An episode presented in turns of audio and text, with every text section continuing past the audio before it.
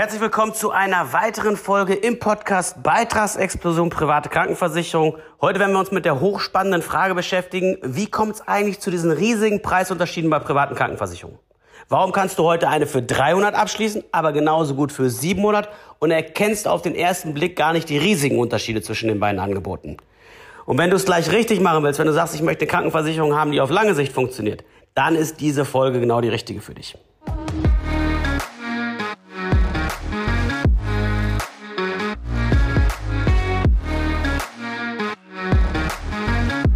Ja, wenn du dich mit der Frage beschäftigst, wie kommt es eigentlich zu diesen riesigen Preisunterschieden bei privaten Krankenversicherungen? Oder einfach selber schon mal ins Internet gegangen bist und hast geguckt, wenn ich bestimmte Parameter vorgebe, was kommt da an Preis bei den unterschiedlichen Anbietern raus, dann wirst du irgendwann die Augen reiben und wirst sagen, hey, wie kann denn da bei dem einen 300 Euro im Monat stehen und beim nächsten 700? Das, ich habe doch im Grunde genommen die Leistung vorgegeben. Das müsste doch eigentlich recht ähnlich sein vom Preisgefüge her. Ist in der gesetzlichen ja auch so. Ist ja egal, ob ich zu AOK oder DAK oder TK gehe. Die Preise sind ja überall mehr oder minder gleich. Die unterscheiden sich ja höchstens noch über diesen, diesen, diesen kleinen Zusatzbeitrag, den die nehmen. In der privaten sieht das ganz anders aus und auf den ersten Blick könnte man natürlich sagen, ey, lass uns den billigen Jakob nehmen, weil die Parameter sind gleich, die Leistungen müssten ja dann auch sehr ähnlich sein. Also nehme ich den für 300 anstatt den für 700. Ich will nicht das Gegenteil behaupten. Was ich aber dir schon mal an der Stelle rüberrufen kann, es macht Sinn, hier sehr genau hinzuschauen und nicht einfach irgendwas zu unterschreiben, weil hier geht es um deine Gesundheit. Hier geht es um einen Vertrag, der über Jahrzehnte ein Thema bleiben sollte. Will heißen, den du am besten von Anfang an so ausrichtest, dass du mit 50, 60, 70 oder 80 Jahren immer noch sagst, das war genau der richtige Tarif und die richtige Entscheidung, sich privat kranken zu versichern.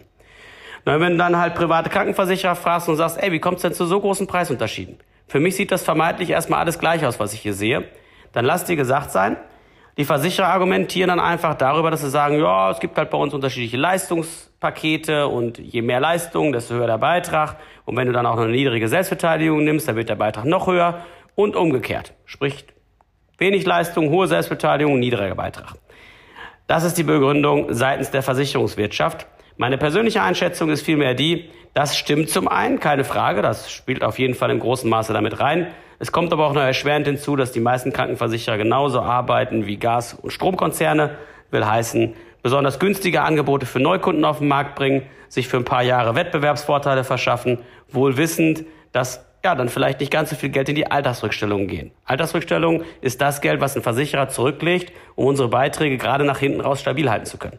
Wenn die da weniger reinpacken am Anfang, sieht das erstmal so aus, als würde ich mehr Geld sparen.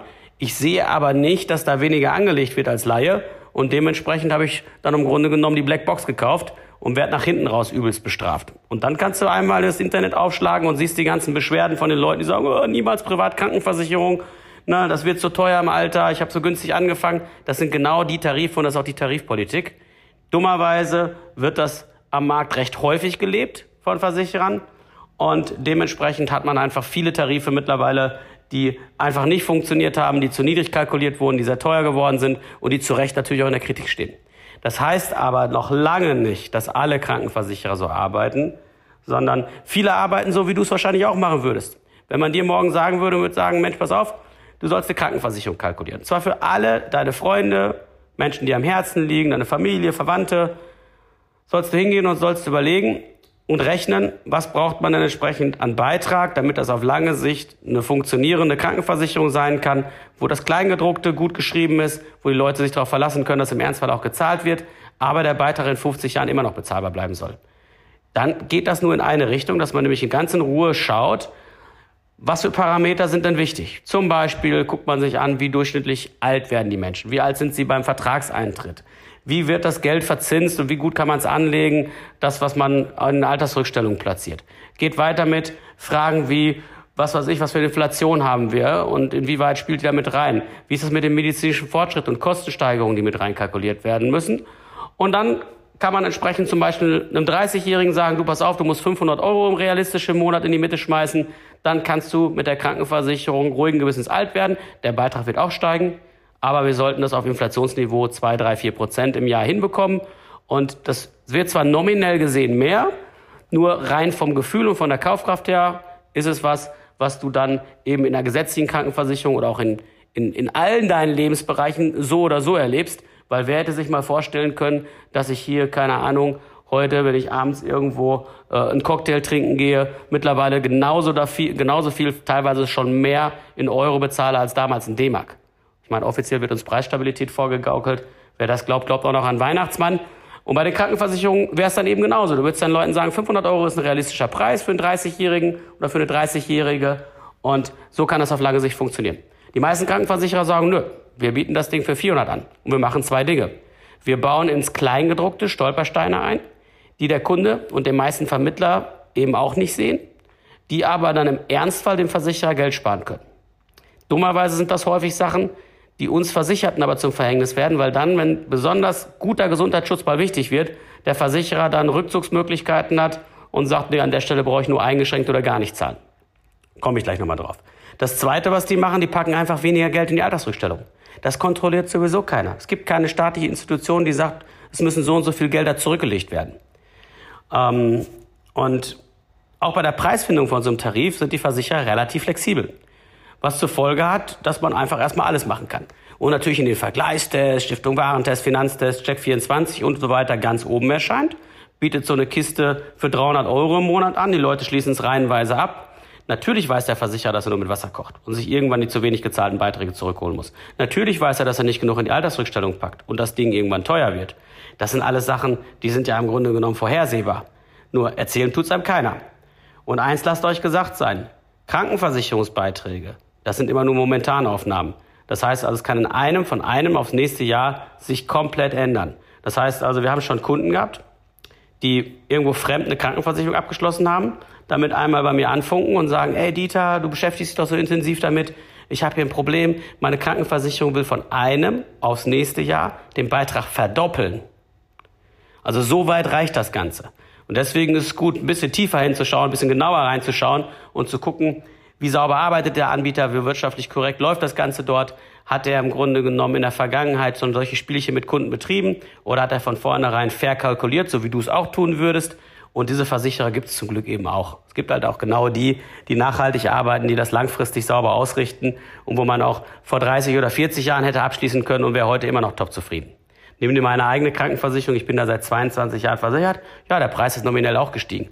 Aber ich bin mit um die 400 Euro Oberkante Unterlippe dort versichert. Und äh, wenn ich das heute neu abschließen müsste, wäre der Preis weit drüber. Aber Altersrückstellungen wirken halt nicht nur erst am Ende im Alter, das ist ein bisschen irreführend, sondern schon während der Laufzeit. Und ähm, das wäre auch generell meine Empfehlung, genau in die Richtung zu überlegen und zu sagen, wenn ich da zwei Angebote habe, ich gucke mal genau hin. Ich frage den Versicherer, du, dieses Angebot für 300. Ich würde ganz gerne mal sehen, wie hat der Tarif sich denn die letzten 20 Jahre entwickelt. Und eins kann ich euch sagen, bei genau den Tarifen werdet ihr in gehende Lehre schauen. Das heißt also, da gibt es keine Antwort drauf. wenn die sagen, oh, den Tarif gibt es erst seit ein paar Jahren. Finger von lassen. Hat sich nicht bewahrheitet. In der Regel sind die Tarife unterkalkuliert und für ein paar Jahre ein Vorteil, aber über kurz oder lang wird einem das zum Verhängnis. Also erste Vorgehen ist immer das gleiche. Nachfragen. Ich möchte mindestens zwei, besser drei Jahrzehnte sehen, wie hat sich mein Wunschtarif entwickelt und den gibt es. Auch wenn die euch argumentieren, seit 2013 gibt es Unisex-Tarife. Was heißt das? Seitdem sind preislich Männlein und Weiblein gleichgestellt worden. Das hat aber noch lange nicht zur Folge, dass es den Tarif nicht auch parallel schon vorher gab und man sich den Beitragsverlauf von einem realen Kunden zeigen lassen kann. Macht das immer vor Abschluss. Lasst euch immer die Beitragsverläufe zeigen. Ich habe das zu, zu nahezu jedem Tarif, zu jeder Gesellschaft gehortet und da äh, leider Gottes ist es öffentlich meist nicht zugänglich. Man kommt da eigentlich immer nur dran, wenn man wirklich einen konkreten Fall hat. Also Kunde meldet sich bei uns, sagt, das Teil ist zu teuer geworden, Dieter, kannst du helfen? Dann gehe ich hin und lass mir auch den Beitragsverlauf schicken. Bei den Leuten, die sich bei uns versichert haben, da habe ich die sowieso, aber da meldet sich auch keiner im Sinne von, das ist zu teuer geworden oder so, weil die Tarife von vornherein eher immer einen Schnaps mehr nehmen, aber dafür langfristig funktionieren und vor allen Dingen im Leistungsfall auch Gewehr bei Fuß stehen und dann nicht sagen, oh, hier haben wir im Kleingedruckten was gefunden, lieber Kunde, das kriegst du jetzt nicht bezahlt. Also kleines Beispiel, letztes, letztes meldet sich jemand von außerhalb bei mir und sagt, ich habe mich hier in so einem Billigtarif versichert, ich habe deinen Podcast gehört, hm, kannst du mir helfen? Ich sage, was passiert? Ja, ich hatte Knieschmerzen vom Fußball und bin dann zum Arzt und der hat dann vorgeschlagen, dass wir das Knie operieren. Und es ist ja auch wirklich wieder gut, muss ich sagen. Die Operation hat sich richtig gelohnt. Jetzt habe ich allerdings die Rechnung bekommen über 8.500 Euro und der Versicherer will nur 3.500 Euro übernehmen. 5000 soll ich selber zahlen. Kann das denn wirklich sein? Du hast doch Fachanwälte und alles an Bord. Können die nicht mal darauf schauen? Ich sag mir bitte, welches Versicherer ist und welcher Tarif. er mir den Versicherer und den Tarif genannt. Da wusste ich aus dem Kopf schon, die begrenzen die Leistung bei Privatkliniken auf den Satz, der in einem gesetzlichen, der von gesetzlichen Kassen auch vorgesehen werde, wäre. Privatpatienten und Privatkliniken und Privatärzte arbeiten aber nicht in dem Rahmen, sondern die investieren sehr viel Geld in technisches Gerät, die investieren sehr viel Geld in eine gute Education, die investieren sehr viel Geld in ihr Personal und deswegen gehen die hin und haben etwas andere Sätze, was zur Folge hat, dass man dann, wenn man es im Kleingedruckten nicht sauber geregelt hat, halt in die Röhre guckt. War bei ihm so, konnte ich ihm so vorüberrufen, hast dich einfach für den falschen Anbieter entschieden. So, die Kuh haben wir noch vom Eis bekommen. Wir haben nachher den Versicherer gewechselt, mussten ein bisschen warten, bis dann, bis, bis das Knie sich halt wirklich komplett beruhigt hatte. Äh, der war noch sehr jung und so konnte man noch eine gute Lösung auf langfristig entsprechend halt ausrichten. Ähm, aber manchmal muss man erst irgendwie die heiße Herdplatte packen, bevor man das dann für sich selber erkennt. Weil der hat sich jung selbstständig gemacht, hat gesagt, ich möchte es gern gut und günstig. Und das sah dann irgendwo bei Check 24 und Co. halt erstmal danach aus.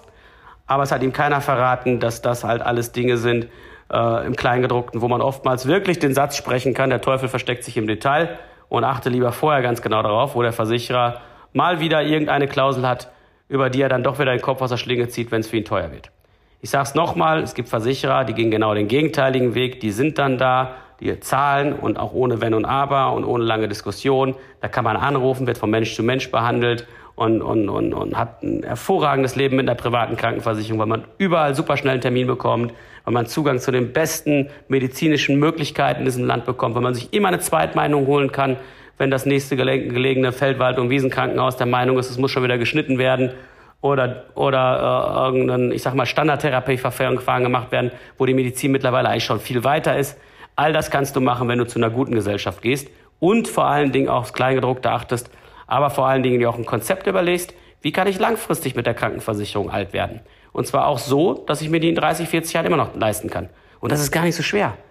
Du musst doch nur überlegen, wenn ich in der gesetzlichen bleiben würde, was würde mich das kosten? Sagen wir mal 900, 930 Euro zurzeit im Monat. Dann brauchst du noch Zusatzversicherung, um halt zumindest einigermaßen auf der sicheren Seite zu sein gesundheitlich. Das sind schnell auch 100 Euro im Monat weg, wenn man es vernünftig machen will. Sondern bist du roundabout beim 1000 Euro Schein. Wenn du bei einer guten privaten Krankenversicherung 5, 6, 700 zahlst, dann leg die Differenz doch einfach konsequent zurück. Und die Differenz wird immer bleiben. Es wird immer eine Differenz bleiben, weil die gesetzlich wird jedes Jahr teurer, die private auch. Aber eine Differenz wird in der Regel sehr lange da bleiben bei den Guten. Und die legst du konsequent zurück. Und dann weißt du, so wie die meisten meiner Freunde nach 15, 20, 25 Jahren, dass sich da ein kleines Vermögen anhäuft, was dein Geld ist, auf deiner Seite liegt und du es für was auch immer einsetzen kannst. Aber du siehst es erstmal bis auf weiteres als imaginäres Gesundheitskonto, über den du dir deine zusätzliche Sicherheit aufbaust, neben dem, was eine gute Krankenversicherung sowieso schon macht. Wenn du den Weg gehst, ist private Krankenversicherung immer richtig. Lässt du das Sparen weg und nimmst eine gute Gesellschaft, funktioniert das auch. Aber wenn du sehr sicherheitsorientiert bist, dann kombinierst du es am besten. Und das ist meine Empfehlung und auch gleichzeitig der Grund dafür, warum es halt so riesige Preisunterschiede gibt. Die meisten Angebote, die irgendwie schon vom Bauchgefühl, wo du schon sagst, ey, ist aber irgendwie komisch, dass das jetzt so viel günstiger ist, das trügt nicht, das täuscht dich nicht. Hör da ruhig drauf und geh dann hin und sag, okay, ich will anhand von Zahlen, Daten, Fakten entscheiden und hol dir alle Parameter, die dafür erforderlich sind, um das sauber zu vergleichen. Dafür habe ich auch schon mal eine Checkliste hier eingestellt gehabt in einem der Podcast-Folgen. Kann ich dir nur wärmstens ans Herz legen, da nicht so eine Vertragsverbindung einzugehen mit einem Krankenversicherer und dann womöglich in zwei, drei, vier, fünf Jahren wieder wechseln zu müssen, weil dann bist du wieder ein bisschen älter, es wird wieder entsprechend teurer, du hast vielleicht ein paar Wehwehchen und du verlierst Teile deiner Altersrückstellung.